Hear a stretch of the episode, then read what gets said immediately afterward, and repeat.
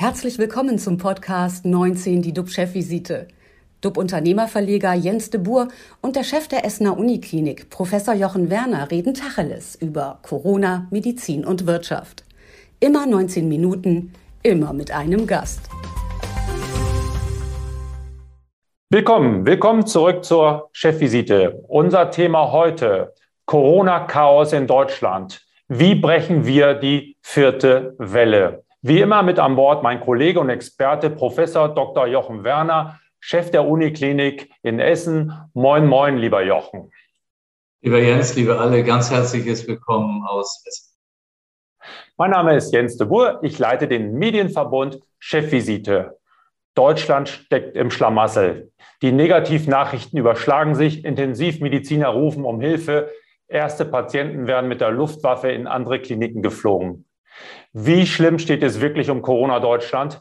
Gibt es eine mediale Überreaktion, die uns panisch werden lässt? Sitzen wir Weihnachten wieder alle im Lockdown zu Hause?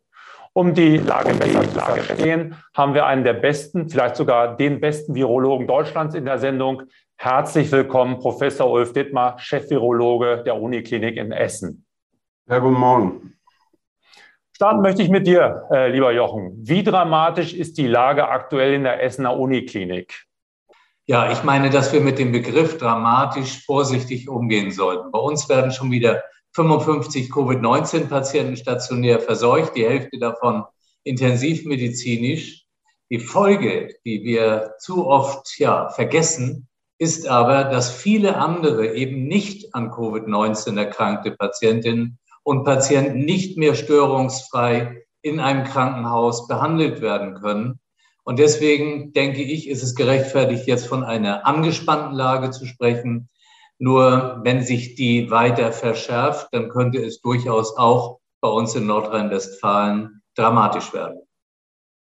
Der Chef der Deutschen Krankenhausgesellschaft, Gerald Gass, hat heute Morgen gerade gesagt, ich zitiere, langsam aber sicher äh, laufen wir in eine Art Katastrophenmedizin hinein. Ist das übertrieben? Ja, das ist natürlich immer die Frage, wenn man in so einem einzelnen Krankenhaus ist, das wirklich die Intensivkapazitäten erschöpft hat, dann, ähm, ja, dann ist auch so etwas nicht übertrieben. Bei uns ist es so, wir haben ja sehr, sehr viele Intensivbetten eben, aber die sind natürlich für viele andere Patienten auch vorgesehen.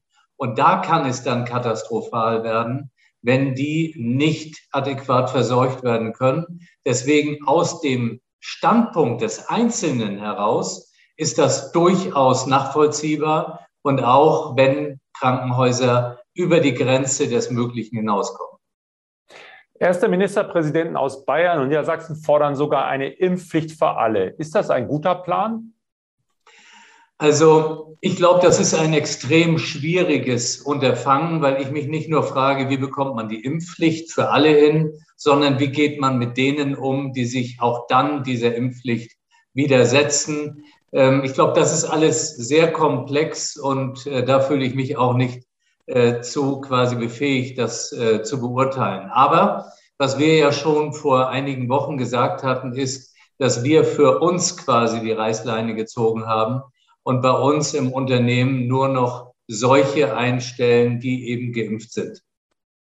Für Angst und Schrecken sorgt zurzeit eine neue Virusvariante Omnicrom.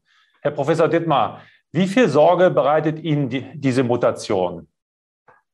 Ja, es ist schon so, dass das ein genetisch besonderes Virus ist. Also ähm, so viele Veränderungen allein im Spike-Protein haben wir bisher noch nicht gesehen.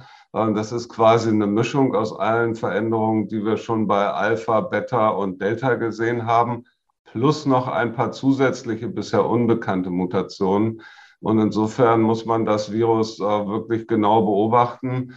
Aber was das wirklich für Auswirkungen hat für die Biologie dieses Virus, das wissen wir eigentlich noch nicht. Müssen wir uns richtig Sorgen machen, quasi in Panik verfallen, dass jetzt quasi, ich habe den Begriff Impfflucht, habe ich jetzt neu gelernt, dass die Impfstoffe gegen diese Mutante nicht wirken. Teilen Sie diese, diese Furcht? Also diese Furcht in der Absolutheit äh, teile ich nicht. Ich will das mal an, an zwei Zahlen festmachen. Ähm, das Spike-Protein äh, hat äh, ungefähr 1300 Aminosäuren. Äh, von diesen Aminosäuren sind 32 im Gegensatz zu dem ersten Wuhan-Virus verändert. Sicherlich 32 an wichtigen Positionen, auch wichtigen Positionen für das Immunsystem. Aber alle diese Aminosäuren können vom Immunsystem erkannt werden. Ähm, und man sieht, dass die Großzahl der Aminosäuren noch identisch ist. Ähm, deswegen ist es weiterhin wichtig, dass sich Menschen impfen lassen. Und deswegen bin ich mir weiterhin auch sicher, dass wir keinen kompletten Immunflucht sehen werden.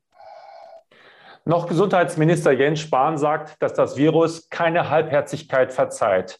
Er plädiert für konsequentes Durchgreifen. Was muss Ihrer Meinung nach jetzt geschehen? Ja, wichtig ist eben, dass wir den Eintrag möglichst ähm, minimieren können. Wir werden ihn wahrscheinlich nicht ganz verhindern können, aber ähm, wir müssen unbedingt noch mehr über dieses Virus lernen. Ich glaube, die Experimente sind alle begonnen worden. Und äh, bis dahin äh, würde ich zustimmen, dass wir jetzt nicht sagen sollten, wir gucken jetzt mal und warten ab, ähm, sondern wir sollten ähm, möglichst die Diagnostik für dieses Virus ähm, sehr schnell verbessern. Das wird wohl schon in dieser Woche passieren. Ähm, und dann müssen wir den Eintrag aus den entsprechenden Ländern versuchen zu minimieren zumindest. Bald Bundeskanzler Olaf Scholz sagte oder hat getwittert, es gebe nichts, worüber nicht nachgedacht werden dürfte, nachgedacht werden dürfte. Wie sehen Sie das? Äh, Fußballstadion. Wir haben jetzt noch gesehen, Köln gegen Mönchengladbach, ein volles Stadion. Ist das schon bald, sollte es tabu sein? Ja, es ist so, da habe ich mich ja auch schon ein paar Mal zu geäußert im Fußballstadion. Ich selber bin ja auch Fußballfan. Ich weiß, wie es im Stadion zugeht. Das ist, obwohl es unter freiem Himmel ist, schon ein Risikoverhalten, was es da gibt. Äh, mit äh, Singen, mit äh, äh ja, Massenumarmungen nach einem Tor. Ähm, und es hat äh, klar belegte, bei der Europameisterschaft äh, belegte Infektionsketten in Stadien gegeben ich glaube, ganz volle Stadien ähm, sind wahrscheinlich nicht äh, das Richtige in dieser Zeit. Also teilvoll oder was? Ich denke, dass ähm, noch weiterhin unter freiem Himmel eine geringere ähm, Infektionsgefahr besteht. Und ähm, zum Beispiel auf Weihnachtsmärkten sehe ich die Infektionsgefahr eigentlich eher sehr gering an. Ähm, und äh, Stadien dürften dann nur zum Teil gefüllt sein. Jochen, wie siehst du das? Du hast letztes Jahr auch früh gewarnt, dass man nicht in den Weihnachtsurlaub fahren sollte, Skiurlaub, Ausgangssperren. Ähm, bist du da auch besorgt? Sollte man darüber nachdenken, canceln? Ja, ich meine, man sieht das ja sehr schön jetzt bei dieser äh, Südafrika-Thematik, äh, dass man sich plötzlich fragt, wo war wer im Urlaub? Und ähm, je mehr wir uns jetzt auch wieder in andere Länder natürlich begeben, desto unklarer wird die Situation, gerade auch bei der Nachverfolgung, wo mag sich wer angesteckt haben. Und ich denke, dass was vermeidbar ist in dieser Phase jetzt, gerade in den nächsten Wochen, da sollte man sich wirklich überlegen, ob man äh, jetzt aufbricht und äh, unbedingt in den Urlaub fahren will. Also, was sagen Sie, Herr Professor Dimmer? Ja, ich sehe das genauso. Wir haben ja jetzt äh, zum Beispiel in Amsterdam gesehen, wie sich das dann an internationalen Flughäfen vermischen kann. Ähm, viele Infektionsfälle dort in Amsterdam, das sind natürlich auch Patienten, die steigen aus der Maschine und haben Kontakt zu anderen Menschen im Flughafengebäude. Äh, in Gebäuden ist die Infektionsgefahr sehr hoch. Also Flughäfen sind schon ähm, so Hotspots, wo sich auch Viren vermischen können und äh, dort breit verbreitet werden in andere Länder rein. Reichen da denn Appelle, wie wir sie jetzt eben tätigen, oder muss die Politik dann wirklich mit Verboten kommen? Also die Appelle sozusagen, was jetzt äh, Reisen betrifft oder Flugreisen, ähm, das reicht an der Stelle nicht. Also ich glaube schon, dass wir ähm, auf den Flughäfen in Deutschland kein gutes Bild abgegeben haben, schon die ganze Zeit in der Pandemie nicht. Das haben vor allen Dingen die asiatischen Länder viel, viel besser gemacht und viel besser organisiert. Und obwohl wir diese Gefahr kennen, haben wir sie weitestgehend ignoriert und äh, mit nur sehr laxen Maßnahmen, äh, die am Ende auch nicht viel gebracht haben, bedacht. Am Wochenende forderte der FDP-Chef Lindner, äh, bald Regierungsmitglied, der sagte, es soll impfen, wer impfen kann. Darüber wird ja auch immer heftig diskutiert. Jochen, wie siehst du das? Sollten wir wirklich jeden ranlassen, der impfen kann, oder äh, sollte man weiterhin sagen, Apotheker nein und weitere Berufsgruppen ausschließen?